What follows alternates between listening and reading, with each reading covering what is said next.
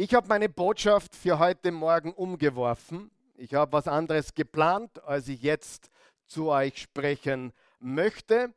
Und der Grund ist ein ganz einfacher. Wir hatten am Donnerstag eine Beerdigung, wir hatten eine Abschiedsfeier. Eigentlich ein relativ, warum relativ? Eigentlich ein freudiges Fest, vor allem für die, nämlich die Brigitte ist ihr Name. Einige von euch kennen sie oder kannten sie. Brigitte Tabor, für sie sicherlich das Höchste. Und die Bernadette hat ein bisschen was gesagt. Ich habe gesprochen und wir haben beide eigentlich gesagt, sie ist am Ziel angekommen. Ja, sie war knapp 70 Jahre, was noch ein bisschen jung ist. Es war unerwartet, aber ich weiß, weil ich sie kannte, ihre größte Sehnsucht war, bei Jesus zu sein. Also was Schöneres kann man sich in dem Fall nicht vorstellen für die, die zurückblieben oder bleiben, natürlich auch für die Familie, äh, den Sohn und die, die, die Enkelkinder äh, ist es natürlich ein Abschied, der auch mit Trauer verbunden ist. Aber als gläubige Christen wissen wir, dass Jesus Christus von den Toten auferstanden ist. Stimmt das? Und diese Wahrheit unterscheidet uns von allen Religionen, denn es gibt keinen einzigen Religionsgründer, der jemals auferstanden ist. Mohammed ist gestorben und er ist immer noch tot. Buddha ist gestorben, er ist immer noch tot. Konfuzius ist gestorben, er ist immer noch tot. Jesus Christus ist gestorben, am dritten Tage ausgebrochen und er lebt und ist heute mitten unter uns, weil er gesagt hat, überall auf der Welt, wo Menschen sich versammeln in meinem Namen, da bin ich in ihrer Mitte. Das ist das wunderbare Evangelium. Also wir reden nicht von einer Religion hier in der Oase Church, wir reden von einer lebendigen, kraftvollen äh, Auferstehungsbeziehung mit dem auferstandenen Messias, dem Sohn Gottes, Jesus Christus. Warum erzähle ich euch das von der Beerdigung? War nicht geplant, aber ihr könnt meine Frau fragen, ich mag Beerdigungen eigentlich überhaupt nicht. Und es läuft immer im gleichen Schema ab. Ich jammere, ich raunze der Christi die Ohren voll und sage ihr, ich will nicht schon wieder eine Beerdigung machen. Ich habe genug von Beerdigungen. Könnte ich nicht einen Pastor haben, einen zweiten Pastor, nämlich eh, so wie viele von euch, die auch reden können und die auch äh, das Wort Gottes verkündigen können. Ich brauche endlich jemanden, der meine Hochzeiten macht und meine Beerdigungen macht. Ich will nicht mehr. Ich habe hunderte Hochzeiten gemacht und hunderte Beerdigungen. Hochzeiten sind wie immer noch lieber, ja, aber da hört niemand zu. Weißt du, der Unter ich sage Ihnen ganz einfach, der Unterschied zwischen der Hochzeit und der Beerdigung ist ganz einfach. Bei der Hochzeit hört niemand zu. Super hast geredet, Herr Pastor. Hast du was gehört? Nein. Wo warst du mit den Gedanken? Ja, schon viel später am Abend, ja, oder was auch immer. Bei der Beerdigung hört jeder zu. Ja, die Stimmung ist eine ganz andere, äh, der, der Anlass ist ein ganz anderer, aber der Unterschied ist der, dass alle, mehr als am Sonntag hier und noch mehr als am Mittwoch beim Bibelstudium, sie hören alle zu. Stimmt das? Wer, wer glaubt, dass das stimmt? Hundertprozentig. Das ist eine gewaltige Sache, aber es war wieder so obwohl jetzt schon eigentlich komischerweise Corona-Zeit weniger Beerdigungen, komisch, aber ich sage nur, äh, ich hatte fast keine Beerdigung die letzten Monate, aber jetzt war wieder eine und es war genau dasselbe Schema. Christi, ich will nicht mehr. Ich will keine, Be ich verstehe dich, Liebling, ich verstehe dich, Liebling. Ich will auch nicht hingehen, ich mag auch Beerdigungen nicht und ich will keine Beerdigungen mehr machen. Kannst du mal jemanden finden? Finde mir jemanden, der mir die Beerdigungen macht. Und äh, so ist mein Donnerstagmorgen also vorangeschritten und dann kam es zur Beerdigung und danach, sag einmal danach, danach fühle ich immer eine unglaubliche Genugtuung. Erstens bin ich froh, dass es vorbei ist. Und zweitens ist bei jeder Beerdigung das Gleiche. Der Hammer trifft den Nagel immer auf den Kopf. Wenn du das einfache Evangelium predigst und die Leute sowieso alle ganz genau zuhören und beobachten, was du sagst, es ist immer das Gleiche. So sehr ich es vor der Beerdigung hasse, so sehr habe ich eine Genugtuung danach. Heute haben 100 Leute oder was auch immer das wunderbare Evangelium von Jesus gehört. Wie gesagt, das kriege ich bei keiner Hochzeit, weil niemand zuhört. Aber bei der Beerdigung kriege ich das wie an keinem Sonntagmorgen, an keinem Mittwoch, keinen Livestream, nichts. Da hört jeder zu. Und hier ist das Paradoxe. Ich predige nie etwas Neues. Und ich möchte dich ermutigen, wenn du mich einmal irgendwas Neues predigen hörst, bitte lauf davon. Ja, wirklich. Vielleicht für dich neu, aber die Wahrheit ist nicht neu. Jesus ist, wer weiß das? Wenn jemand daherkommt, ich habe eine ganz neue Offenbarung, Jesus hat sie mir persönlich gegeben, sagst, pfui und rennst davon. Das gibt's nicht. Jesus ist immer noch derselbe, gestern, heute und in aller Ewigkeit. Fürchte dich und renn davon von jedem und jeder, die behaupten, eine neue Offenbarung zu haben. Das Wort Gottes ist die Wahrheit. Er ist immer derselbe. Das ändert sich nicht. Und ich muss einfach so ehrlich sein, ich kann nichts erfinden. Ich bin gebunden an das Wort Gottes. Und wenn jemand was Neues predigt, lauf davon. Und das Feedback war meistens so, immer bei jeder Beerdigung. Und an diesem Donnerstag vor drei Tagen ganz besonders. Es wurde mir zugetragen, jetzt nicht persönlich gehört, aber so schön geredet. Na super. Na, glaubst du, das taugt mir? Und wenn du glaubst, das taugt mir, dann, dann täuschst du dich. So schön geredet. Eigentlich wollte er ja Angst einjagen. Na, Spaß beiseite. So schön geredet. Und dann von Menschen, die jenseits 50, 60 Jahre alt sind. So etwas haben wir noch nie gehört. Das höre ich bei jeder Beerdigung.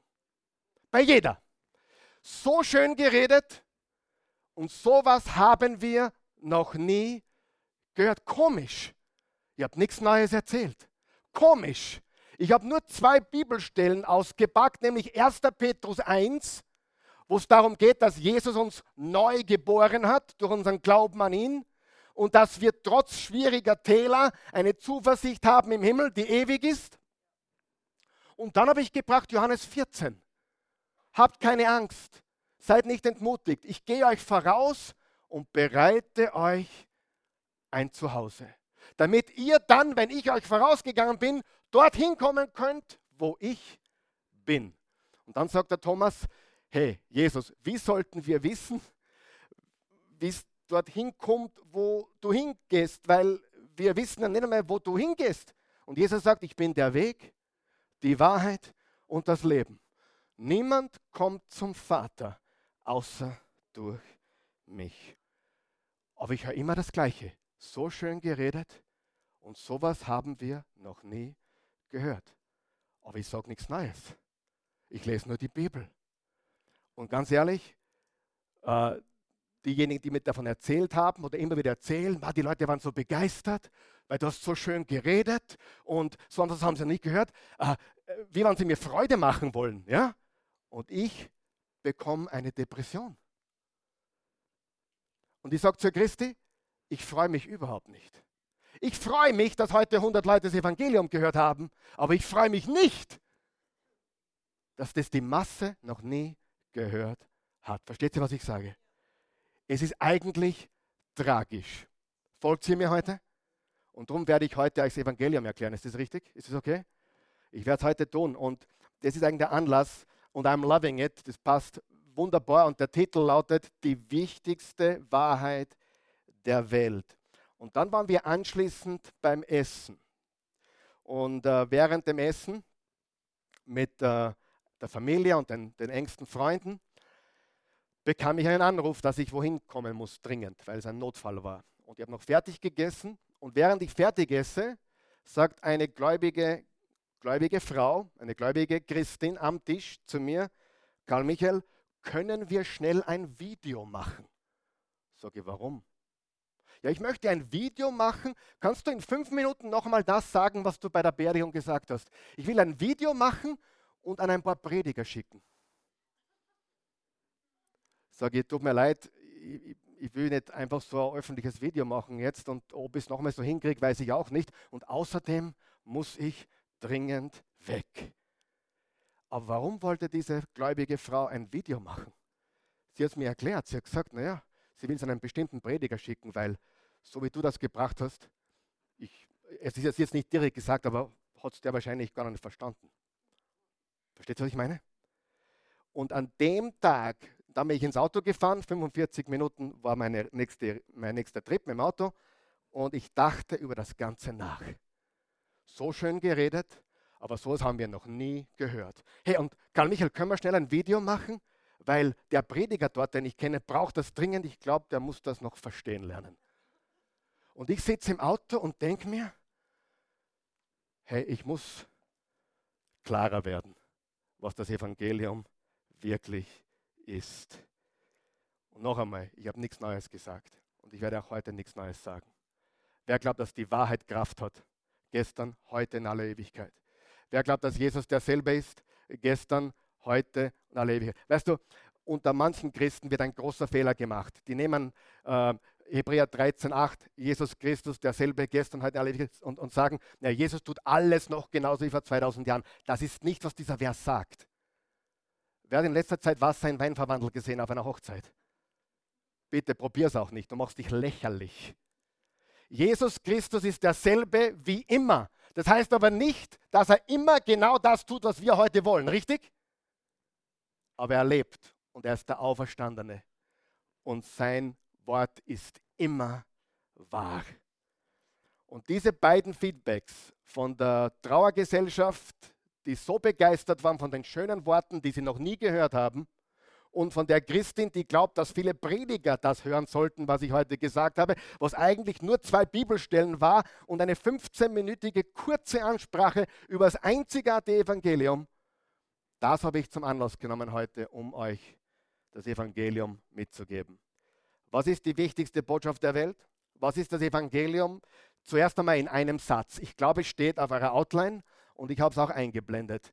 Lesen wir es bitte gemeinsam laut, wenn du mir helfen möchtest. Eins, zwei, drei. Das Evangelium ist die Botschaft, dass Jesus Christus, der Gerechte, für unsere Sünden gestorben ist und ewig triumphierend über alle seine Feinde wieder auferstanden ist, so dass es jetzt für diejenigen, die glauben, keine Verurteilung gibt, sondern nur ewige Freude. Das ist das Evangelium in einem Satz. Das Evangelium, das heißt gute Nachricht, ist die Botschaft, dass Jesus Christus, der Gerechte, na ist Jesus nicht Gott? Natürlich. Jesus hat gesagt, es ist nur einer gut und einer gerecht und das ist Gott. Er ist der Gerechte, er ist der allmächtige Gott, der Mensch geworden ist. Für wen ist er gestorben? Für sich selbst? Nein, für unsere Sünden ist er gestorben und er hat für immer und ewig triumphiert über alle seine Feinde, die dunklen Mächte, die Sünde, über den Tod und die Unterwelt. Er ist wieder auferstanden, sodass jetzt für diejenigen, die glauben, wer gehört da dazu, darf ich fragen? Diejenigen, die glauben, kein, keine, was, unterscheidet das bitte, keine Verurteilung gibt, sondern nur ewige Freude. Im Römer 8, Vers 1 hat Paulus geschrieben, es gibt nun keine Verurteilung mehr, keine Verdammnis mehr für die, welche in Christus Jesus sind. Verdammnis ist nicht, was wir predigen. Wir, wir predigen die gute Nachricht, dass Jesus für deine Sünden gestorben ist und dass er dir ein Leben gibt, das in die ewige Freude mündet. So wie es die Brigitte äh, vor zwei Wochen erlebt hat, als sie ihren Körper verlassen hat und zu Jesus gegangen ist. Lesen wir 1. Thessalonicher 5, Vers 9 bis 10. Denn Gott hat uns nicht für den Zorn und das Gericht bestimmt. Bleiben wir da mal kurz stehen. Wer glaubt, das müssten ein paar Christen jetzt einmal wirklich verstehen und unterstreichen. Denn Gott hat uns nicht, sage mal nicht, für den Zorn und das Gericht bestimmt, sondern zur Rettung durch unseren Herrn Jesus Christus. Christus ist für uns gestorben, damit wir für immer, wie lange? Wie lange ist es? Ewig, danke. Zusammen mit ihm leben und zwar ganz gleich, ob wir bei seinem Kommen noch am Leben oder schon gestorben sind. Wir sind nicht für den Zorn bestimmt. Wir sind nicht für das Gericht bestimmt. Und wir haben einen Retter, sein Name heißt Jesus. Und Freunde, mehr Evangelium geht nicht.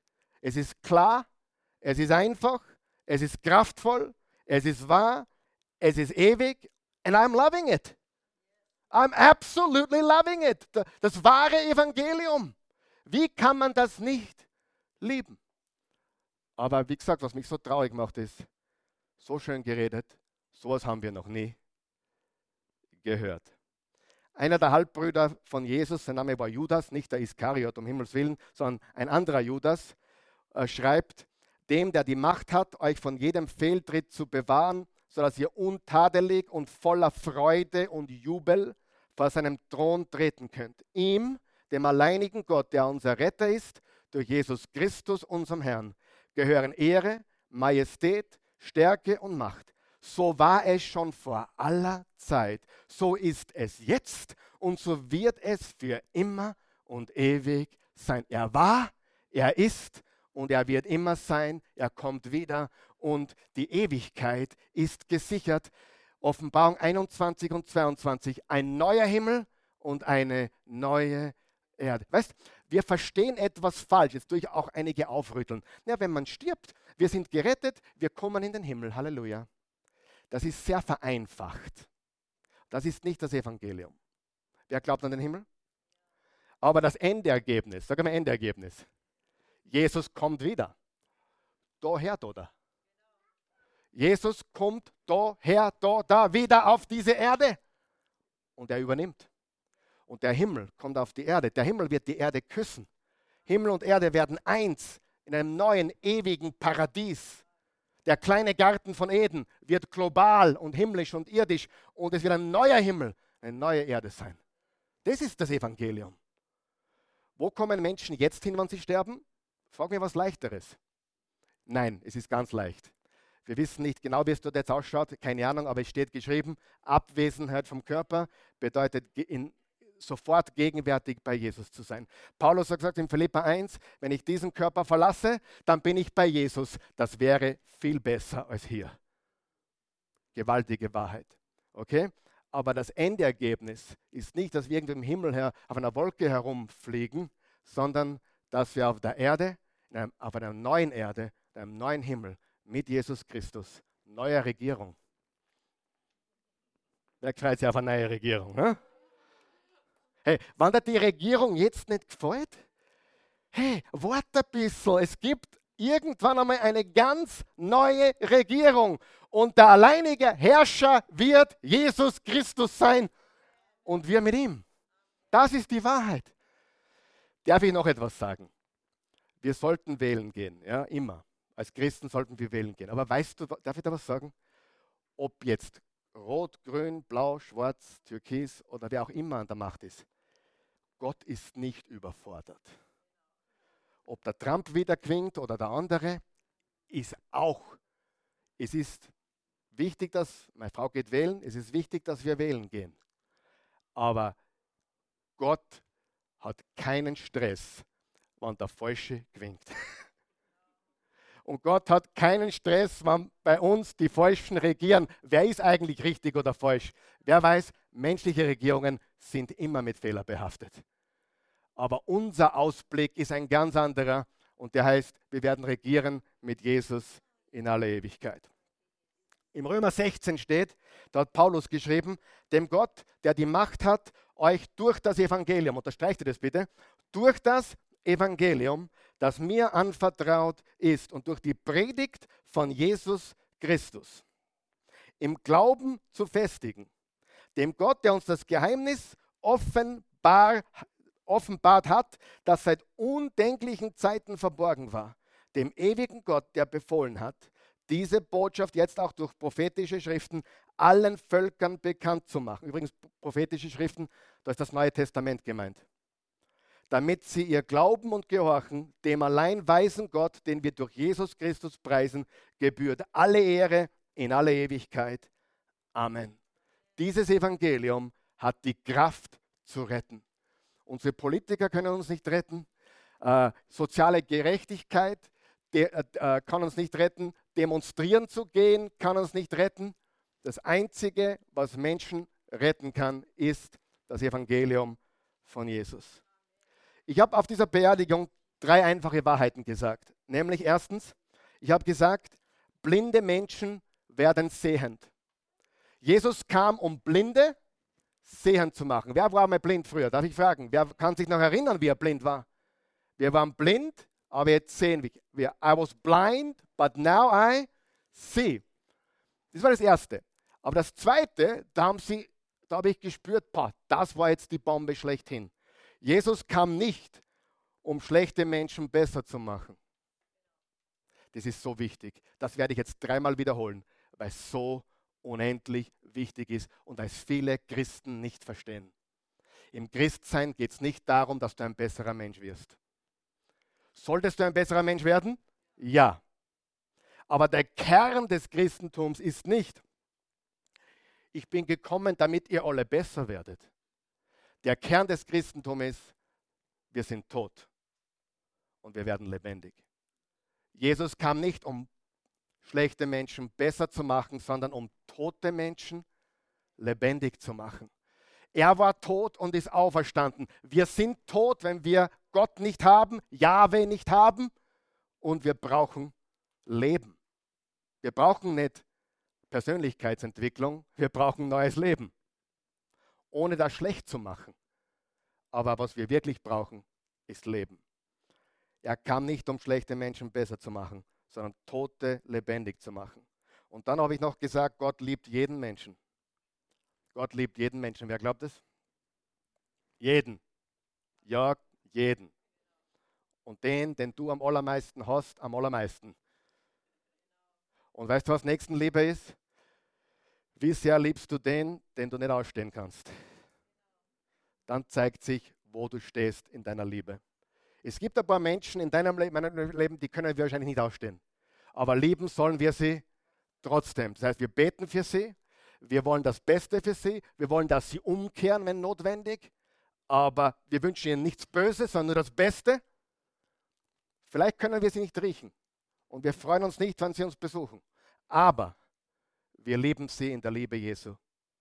So wie Jesus die gelebt hat, die ihn ans Kreuz genagelt haben.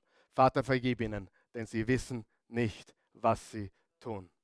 Ich muss oft beten, Vater, vergib ihnen, denn sie tun nicht, was sie wissen.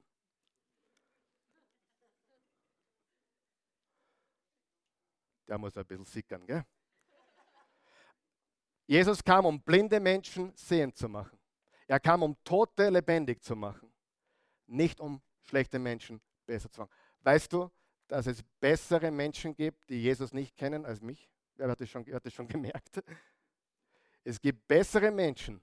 Es gibt Menschen, die mehr Gutes tun, als die Jesus nicht kennen, als, als dich und mich, die wir vielleicht Jesus kennen. Sollte nicht so sein, ist aber so. Und für die, die noch nicht glauben, ihr macht einen großen Fehler, wenn ihr das Christentum an einem Christen beurteilt. Leider tut man das. Und Jesus hat auch gesagt, wir sollten Licht sein und Salz sein. Aber der große Fehler ist, dass du das Christentum an einem Christen bewertest und nicht an Jesus Christus. Ja? Ich habe so viele Heuchler gesehen. Ja, und drum, drum darfst du nicht glauben und drum, ja, verstehst du? Drum bist du ausgeschlossen? Nein. Gott liebt jeden Menschen, aber ein Kind Gottes wird man, wenn man an Jesus Christus glaubt. Ein Kind Gottes wird man, wenn man den, dem vertraut, der von Gott gesandt ist. Und jetzt gehen wir ganz kurz das Evangelium durch. Es beginnt mit Gott. Nummer eins, Gott ist gut. So, jetzt sagst du, na, was hat das mit dem Evangelium zu tun? Alles. Gott ist gut. Das Evangelium beginnt mit Gott, Religion beginnt mit dem Menschen. Was ist das, was alle Religionen gemeinsam haben? Der Mensch will sich Gott nähern. Jede Religion. Der Mensch versucht, Gott zu gefallen. Der Mensch versucht, Gerechtigkeit zu erlangen. Das Evangelium beginnt mit Gott. Gott ist gut. Er ist heilig und er ist gerecht. Lesen wir Jesaja 5, Vers 16, da steht: Und der Herr der Herrscher wird im Gericht erhaben sein und Gott der Heilige sich heilig erweisen in Gerechtigkeit. Gott ist gut, hör mir bitte gut zu. Gott ist Liebe, Gott ist aber auch heilig und gerecht. Jetzt habe ich eine Frage wenn ich dir was antue, sagen wir einmal, ich gehe auf den Parkplatz, ich werde es nicht tun, ich verspreche es dir, aber ich gehe auf den Parkplatz mit einem Hammer und ich zertrümmere deinen nagelneuen BMW. Ich hau alle Scheiben ein, ich hau auf den Lack, ich schlitz die Reifen auf, ich mache dein Auto richtig hin. Und dann sehen wir uns vor Gericht wieder, weil du mich anklagst. Und der Richter sagt, naja, ich bin so ein barmherziger Richter, Herr Pilsel, ich weiß, das war ein kleiner Fehler. Äh, zahlen, zahlen Sie am 200 Euro und die Sache ist erledigt. Was, würden Sie von dies, was würdest du von diesem Richter halten? Ist das ein guter Richter? Ist das ein gerechter Richter? Ist das ein heiliger Richter? Ist das ein liebevoller Richter? Weder noch. Freunde, hört mir ganz gut zu. So eine schleißige Gnade hat mit Liebe nichts zu tun. Billige Gnade hat mit Liebe nichts zu tun.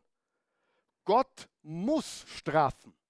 Der gerechte Gott, der gerechte Richter, der muss eine angemessene Strafe finden. Wenn ich deinem Auto einen Schaden von sagen wir 25.000 Euro zugefügt habe, dann muss jemand dafür bezahlen. Ja oder nein?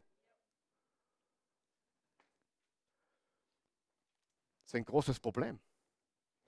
Weil Gott ist gerecht. Frage, kannst du jemals deine Schuld bei Gott begleichen?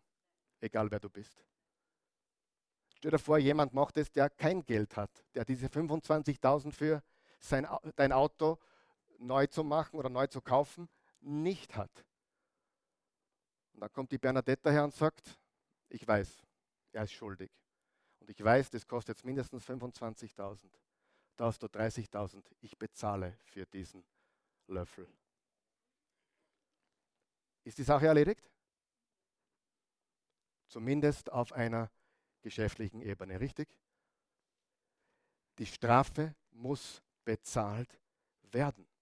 Und genauso ist es bei Gott. Der Gott ist gerecht, er ist heilig, er ist die Liebe und das ist wunderbar. Wer, wer ist froh darüber, dass unsere Welt nicht von einem schrecklichen Gott geschaffen wurde? Könnte ja auch sein, oder? Das ist wunderbar, aber gleichzeitig ist das furchtbar. Weißt du warum? Weil es gleichzeitig ein großes Problem ist. Wenn Gott gerecht ist und Gott heilig ist, was macht er dann mit dir und mir, einem sündigen Menschen?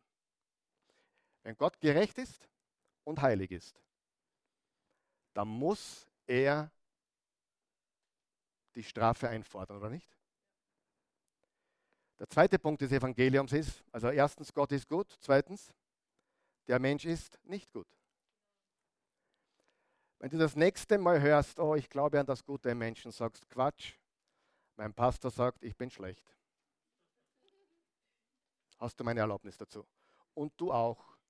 Und er übrigens auch.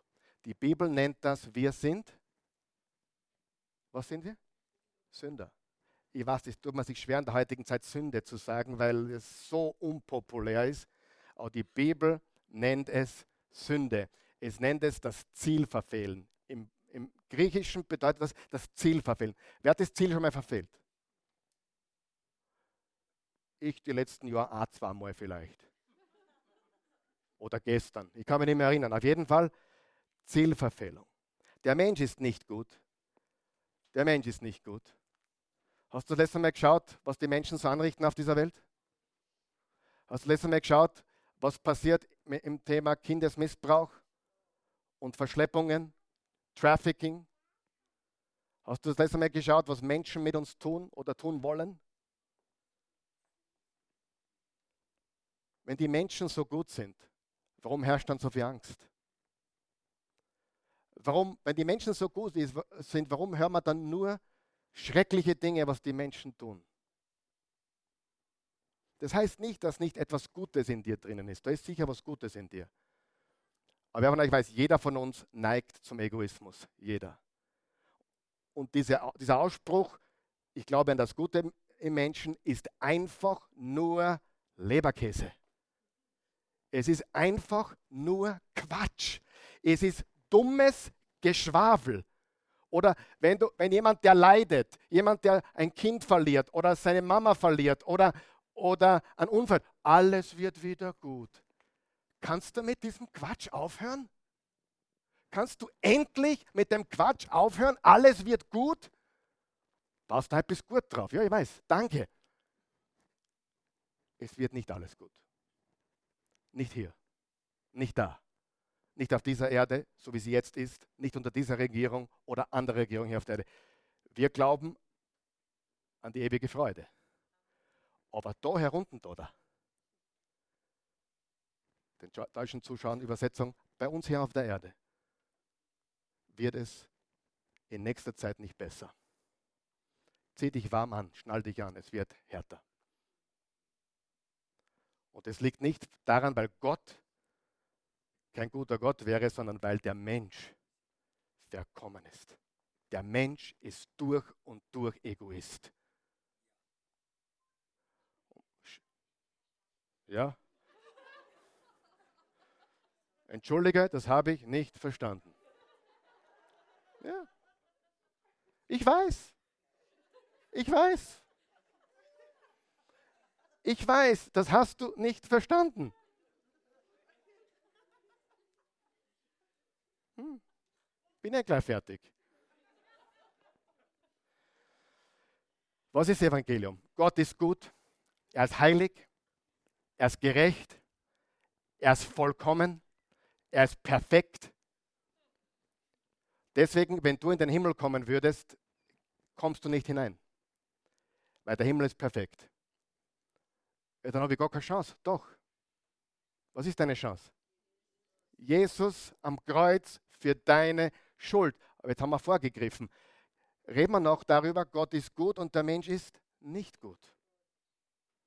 Und das Evangelium ist nicht Persönlichkeitsentwicklung. Und ich habe nichts gegen Persönlichkeitsentwicklung, außer dass es Menschen nicht rettet. Manche werden nur immer egoistischer und kriegen einen größeren Kopf und werden noch stolzer. Die Wahrheit ist, wir sind hilflos verloren. Das hörst du von keinem Politiker. Und hier ist die große Frage.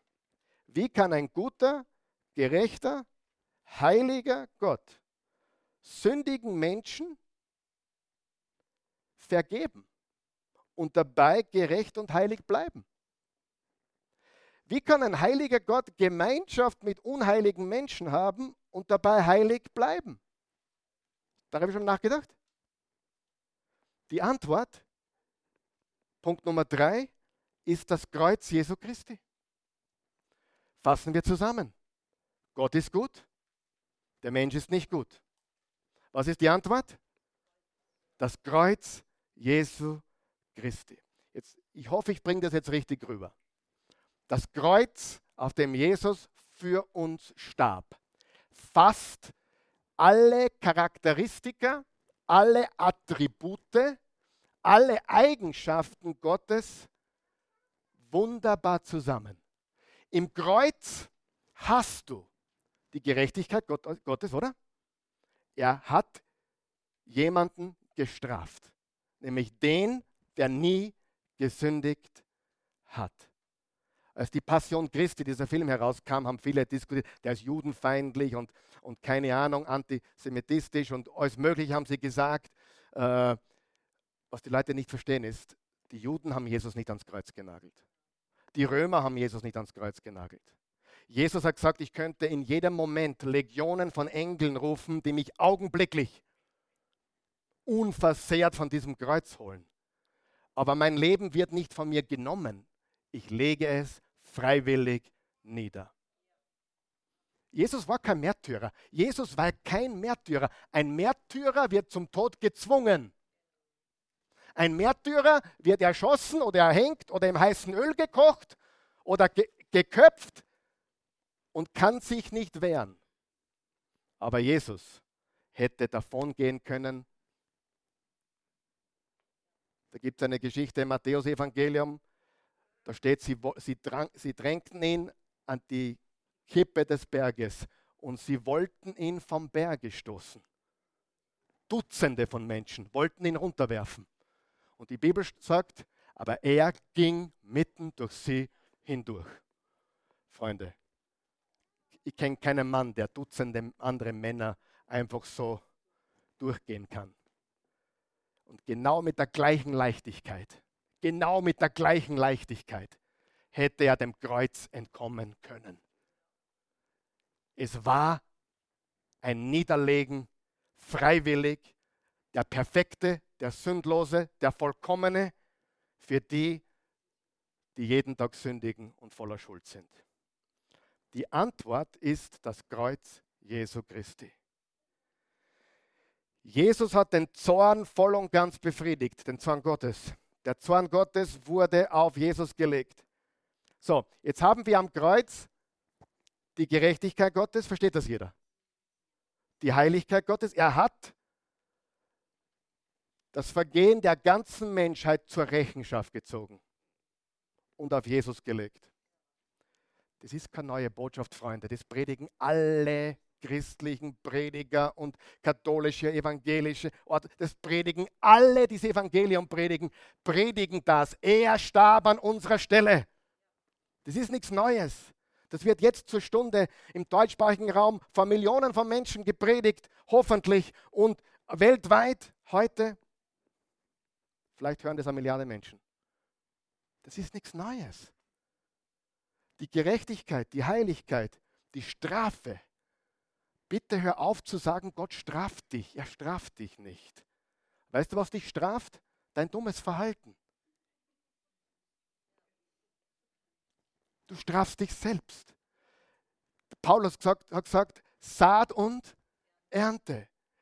So wie man im Wald einschreit, so kommt es zurück. Gott straft dich nicht. Wird es noch einmal eine Strafe geben? Ja, für alle, die die Gnade Gottes mit Füßen treten, definitiv. Aber zu der Gruppe möchte ich nicht gehören. Jemand, der Jesus ableugnet oder sagt, ich brauche dich nicht, wie kannst du so jemandem helfen? Im Hebräerbrief steht es. Wer dieses Erlösungsangebot ausschlägt, wie ist der zu retten? Der ist nicht zum Retten. Und Jesus hat gesagt im Johannes 19,30, als Jesus von dem Essig genommen hatte, sagte er, es ist vollbracht. Pass auf, dann ließ er den Kopf sinken und starb. Er tat alles. Es war vollbracht. Er tat alles, was notwendig war. Er bezahlte den Preis er trug unsere Sünden. Er trug alle deine Sünden.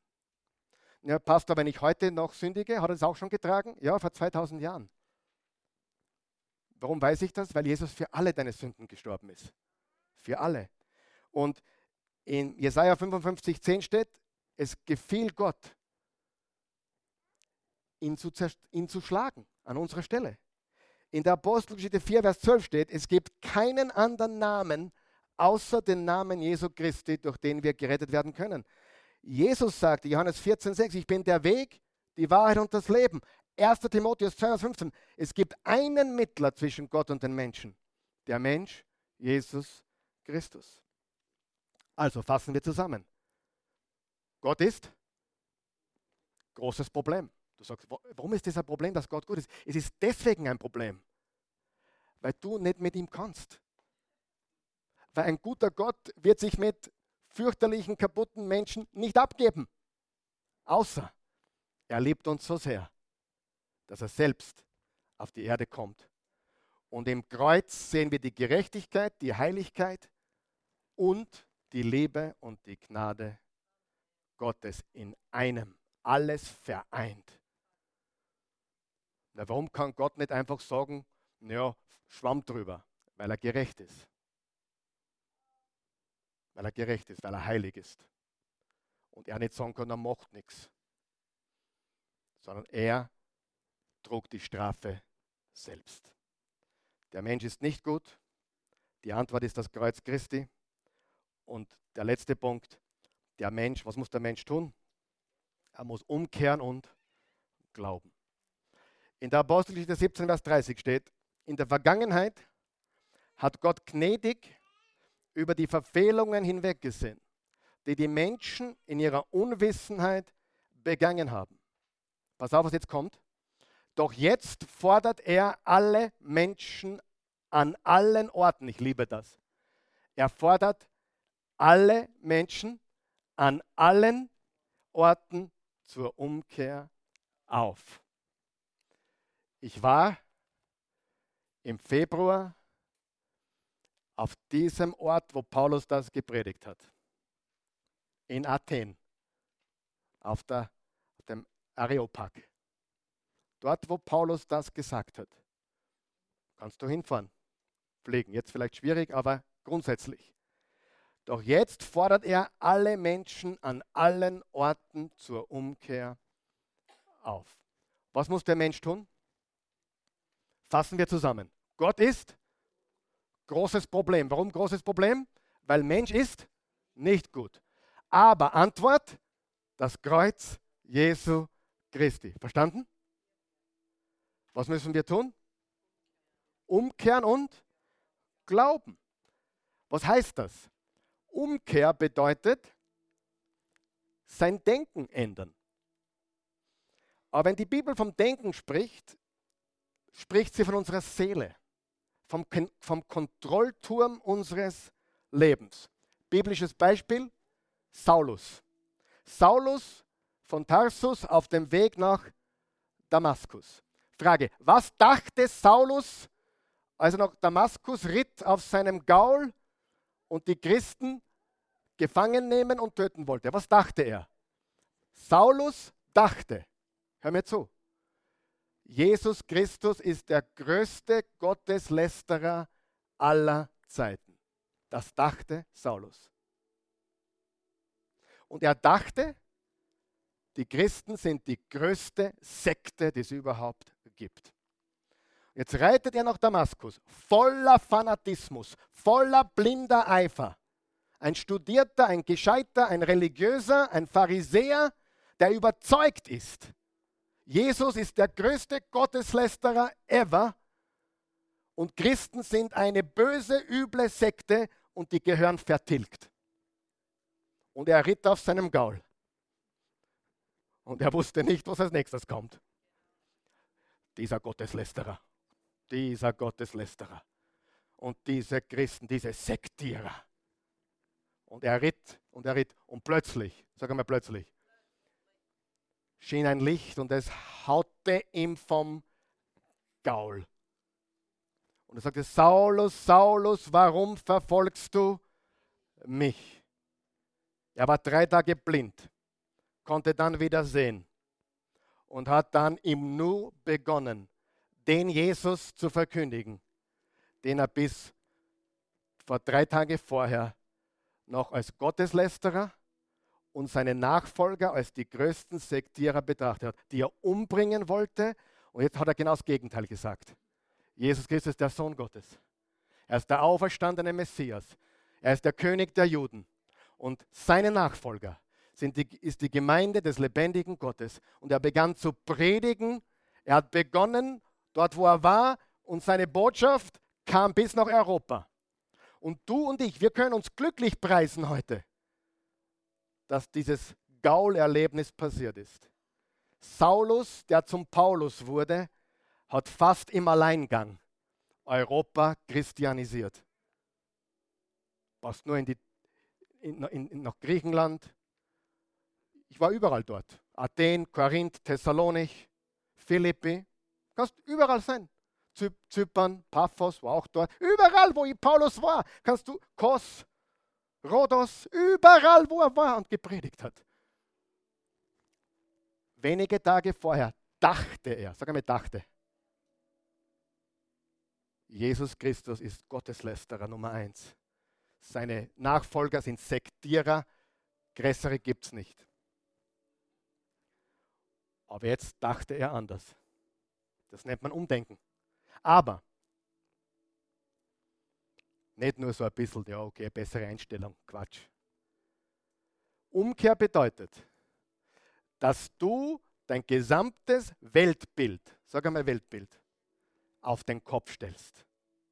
Dass du das, was du vorher als richtig empfunden hast, jetzt als falsch erachtest. Dass du vorher gesagt hast, Jesus, ich glaube nicht oder dich gibt es nicht. Und jetzt sagst, Jesus Christus, du bist der eine wahre und lebendige Gott. Das ist Umkehr. Umkehr bedeutet, ich denke komplett anders jetzt. Hast du schon mal so ein Erlebnis gehabt? Komplett anderes Denken. Umkehr bedeutet, Vater, ich erkenne, dass mein gesamtes Denken über dich, über Gott und die Welt falsch war. Das, was mir früher Spaß gemacht hat, verabscheue ich jetzt. Früher dachte ich, es ist cool, Party zu machen mit den Männern und sich Frauen zu bedienen oder auszunutzen. Früher dachte ich, das sei cool. Heute denke ich, das ist schlimm. Umkehr bedeutet, das heißt nicht, dass du nicht Versuchungen hast, versteh mich nicht falsch.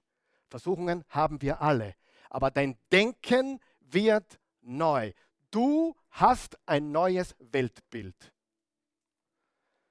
Ich sage es ganz ehrlich, wie es ist. Ich weigere mich, über Politik zu reden. Und ich werde es auch in Zukunft nicht tun. Aber ich werde mehr Theologie reden. Und weißt du, wir haben mittlerweile in der Politik keine politischen Themen mehr, sondern Gott- und Antigott-Themen. Früher, früher war die eine Seite für soziale Gerechtigkeit, die andere war mehr für Unternehmer, richtig? Heute geht die Schere derart auseinander. Wer von euch weiß, gewisse Dinge sind falsch, egal von welcher Partei sie kommen. Und sie haben nichts mit Politik zu tun, sondern mit Gott zu tun. Mir ist egal, welche Partei für Abtreibung ist und welche nicht. Es ist falsch. Das ist nichts Politisches. Das ist theologisch. Leben. Gottes, Gott bestimmt über Leben und Tod und nicht du. Und ja, ich glaube an Frauenrechte. Auch an die ungeborenen Frauen. Die haben auch ein Recht zum Leben. Nur ein Beispiel. Wir haben heute die Politik voll mit, mit Themen, die eigentlich theologisch sind. Gott hat nie beabsichtigt, dass zwei Männer heiraten. Das ist nicht politisch, das ist theologisch. Ich weiß, wenn das jetzt jemand gehört hat von Österreich irgendwo, kommt schon wieder die nächste Granate. Mir ehrlich gesagt egal. Die Zeit, in der wir leben, verlangt, dass wir aufstehen. Und es geht nicht mehr um Politik. Mittlerweile geht es um richtig und falsch, um Gott, um Gottes Weltbild oder ein anderes Weltbild. Wenn ich wählen gehe, wähle ich nicht, weil meine Eltern so gewählt haben oder meine Großeltern so gewählt haben. Ich schaue immer, wo ist der moralische, göttliche Standard noch am ehesten da? Und wenn das eine Partei wäre, die ich vorher nie gewählt habe, dann würde ich die Partei wählen. Ich wähle nicht Farben. Ich versuche richtig und falsch zu wählen. Amen. Wir leben in Zeiten.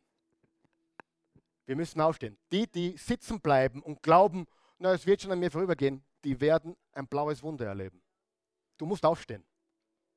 Wir als Gemeinde werden auch aufstehen. Wir lassen uns einiges gefallen. Wir machen bei vielem mit. Aber irgendwann kommt der Punkt, wo wir sagen, so weit und nicht weiter.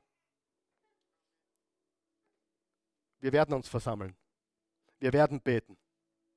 Ich kann mich erinnern, da haben Leute gesagt, wir müssen aufhören zum Singen während dem Lobpreis. Wir werden singen. Ja? Wir werden singen.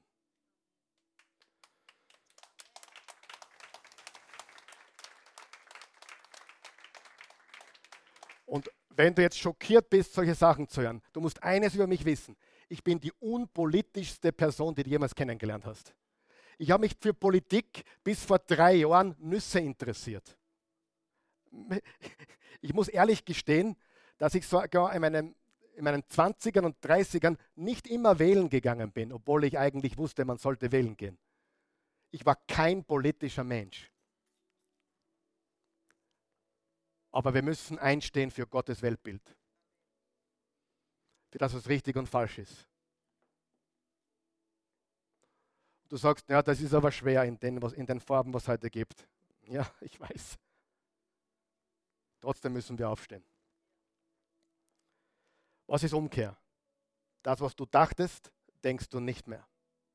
Du bist ein neuer Mensch. Und wenn du umgekehrt bist, dann weißt du, dass du erkannt hast, es gibt nur eine Hoffnung. Und sein Name ist Jesus. Wenn du wirklich umgekehrt bist, dann sagst du, mein Denken über dich, Gott, und über die Welt war falsch. Ich dachte so, jetzt denke ich so. Ich erkenne heute, dass es nur eine Hoffnung gibt. Meine Frau geht wählen in Amerika.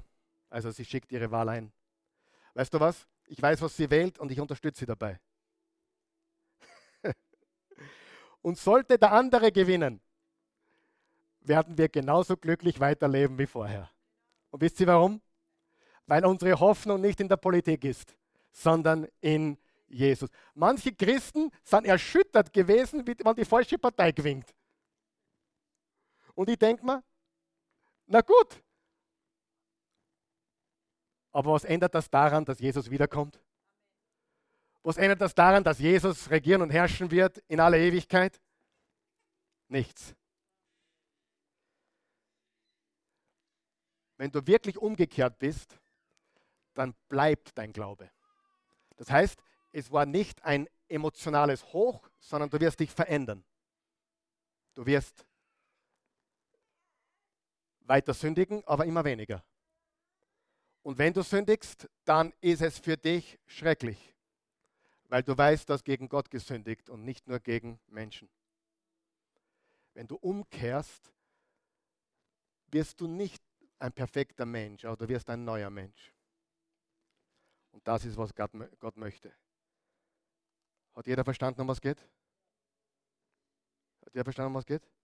Gott ist gut, der Mensch ist nicht gut. Die Antwort ist das Kreuz Jesu Christi. Was müssen wir tun? Umkehren und glauben. Was ist Glauben? Glauben bedeutet, sich anzulehnen mit dem ganzen Gewicht. Du vertraust. Wenn du, wenn du Vertrauen hast ins Flugzeug, steigst du ein. Es bedeutet, sich zu verlassen.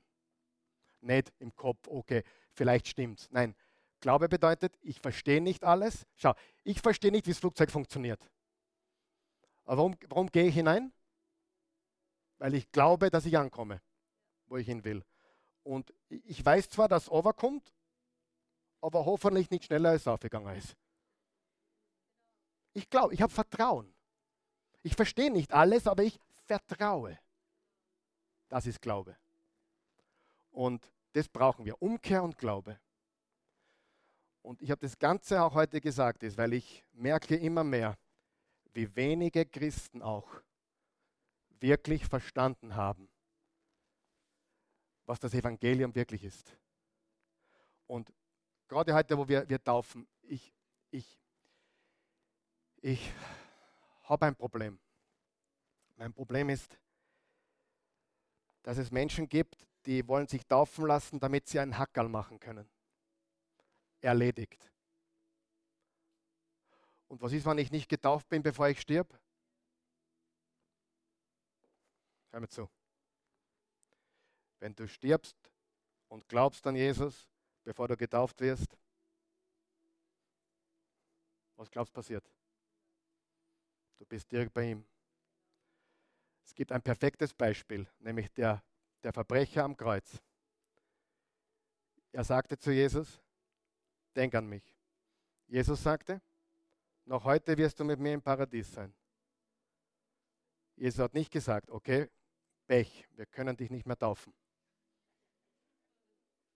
Pech, wir müssten noch mindestens einmal das Abendmahl feiern. Pech. Du hast nicht um ein Übergabegebet gebetet. Pech. Alles, was er gesagt hat. Jesus, du bist der Herr. Denk an mich. Nimm mich mit. Noch heute wirst du mit mir im Paradies sein. Ich will niemanden taufen, der glaubt, er muss sich taufen lassen, damit Gott mit dir zufrieden ist.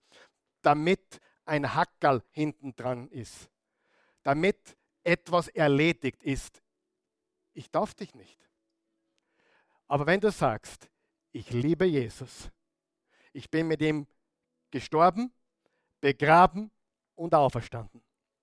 Und heute will ich vor der ganzen Welt bezeugen, alle, die sehen wollen und können, dass Jesus mein Herr ist und dass ich ein neuer Mensch bin.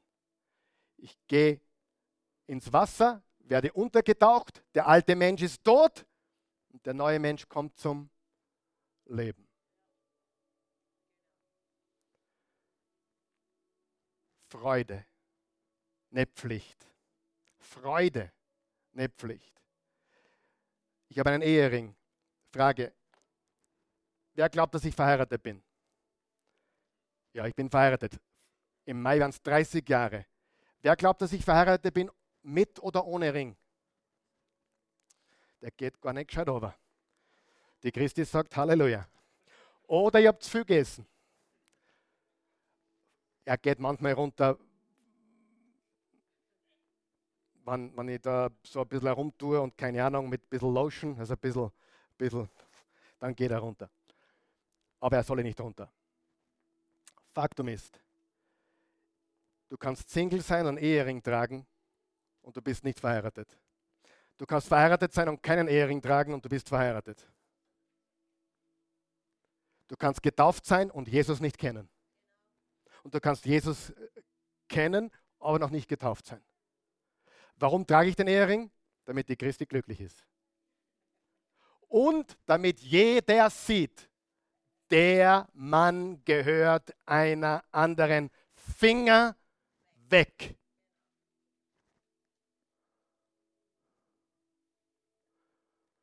Und wenn du ins Wasser gehst, zeigst du der Welt, ich gehöre Jesus. Finger weg. That's it. Darum geht es und nicht darum, dass du sagen kannst, haben wir schöne Fotos, haben wir abgehakt, gehen wir was essen anschließend, sondern ich bin mit Jesus gestorben, begraben und auferstanden. Gott ist gut. Wir Menschen sind nicht gut. Die Antwort ist das Kreuz Jesu Christi. Was muss ich tun? Umkehren und glauben. Und wenn du glaubst, dann hast du wahrscheinlich ein Verlangen, dich taufen zu lassen. Weil du sagst, okay, jetzt bin ich gläubig. Was haben die Christen damals getan? Was tun sie heute? Sie lassen sich taufen, um zu zeigen, wem sie gehören. Finger weg. Ich habe mit der Christi darüber gesprochen gestern, damit schließe ich ab. Christi, wäre das was, wenn wir Taufe und Abendmahl in einem Gottesdienst machen? Sagt sie, kann man schauen, aber tu es nicht. Sag ich, warum nicht? Hat's mir, aber ich habe darüber nachgedacht. Das ist wie die Hochzeit. Das macht man einmal. Das Abendmahl machen wir immer wieder. Wisst ihr, dass die Taufe und das Abendmahl genau das Gleiche symbolisieren? Das eine ist die Hochzeit, das andere ist der Ehering. Das eine ist die Hochzeit, das andere ist die regelmäßige Liebe. Ohne es jetzt anders zu sagen. Aber es beides Abendmahl und Taufe ist, ich gehöre Jesus. Danke, dass du deinen Leib für mich brechen hast und dein Blut für mich vergossen hast. Amen. Beten wir. Vater im Himmel, steh mal auf. Vater im Himmel, wir danken dir. Wir loben, preisen und erheben dich. Dir gebührt alle Ehre. Wir rühmen deinen wunderbaren Namen. Wir danken dir für deine unendliche Güte und Gnade. Wir danken dir für das wunderbare, einzigartige, kraftvolle Evangelium. Du bist ein guter, heiliger, gerechter, aber genauso liebevoller und gnädiger Gott. Wir Menschen sind nicht gut. Wir sind verloren. Wir sind hilflos. Wir brauchen einen Retter. Und du hast die Antwort geschickt, indem du Jesus, deinen einzigen Sohn, das Wort, Gott selbst, gesandt hast, um für uns am Kreuz zu sterben, um uns ein Angebot zu machen, dem zu glauben, umzukehren und zu glauben.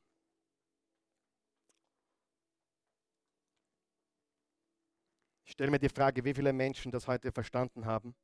Ich stelle mir auch die Frage, wer bereit ist, wirklich umzukehren und an Jesus Christus zu glauben. Viele von euch haben das schon getan, das weiß ich. Vielleicht die meisten sogar hier. Zu Hause weiß ich es nicht. Aber eines ist klar. Das ist das gewaltigste Angebot, das es gibt. Da gibt es diesen amerikanischen Management-Experte, der in Österreich aufgewachsen ist. Sein Name war, war Peter Drucker, also Peter Drucker. Der ist mit 95 verstorben. Und der kam sehr spät in seinem Leben zum Glauben. Er war immer ein Ungläubiger. Er war ein Geschäftsmann, ein Managementberater. Er wurde dann ein guter Freund von vielen Pastoren, auch in Amerika, weil er die Gemeinden beraten hat auch. Er kam sehr spät in seinem Leben zum Glauben und er wurde gefragt, warum haben Sie sich entschieden, letztendlich Jesus anzunehmen? Und seine Antwort war, I've never found a better deal. Ich habe nie ein besseres Angebot gefunden. Wenn du das Angebot annehmen möchtest, ich lade dich ein, ich hilf, ich hilf dir mit einem Gebet. Guter Gott, danke, danke, du bist gut. Ich bin es nicht, aber du liebst mich. Du bist heilig und gerecht. Du bist die Liebe. Du bist gnädig und erbarmungsvoll. Ich danke dir von ganzem Herzen für dieses einzigartige Angebot. Ein Gnadenangebot. Ich habe es nicht verdient. Kein Mensch kann es sich verdienen. Ich nehme es jetzt im Glauben. Danke für das Kreuz. Danke, Jesus, dass du am Kreuz für mich gestorben bist. Für meine Schuld. Ich gebe dir mein Leben. Ich empfange heute deins.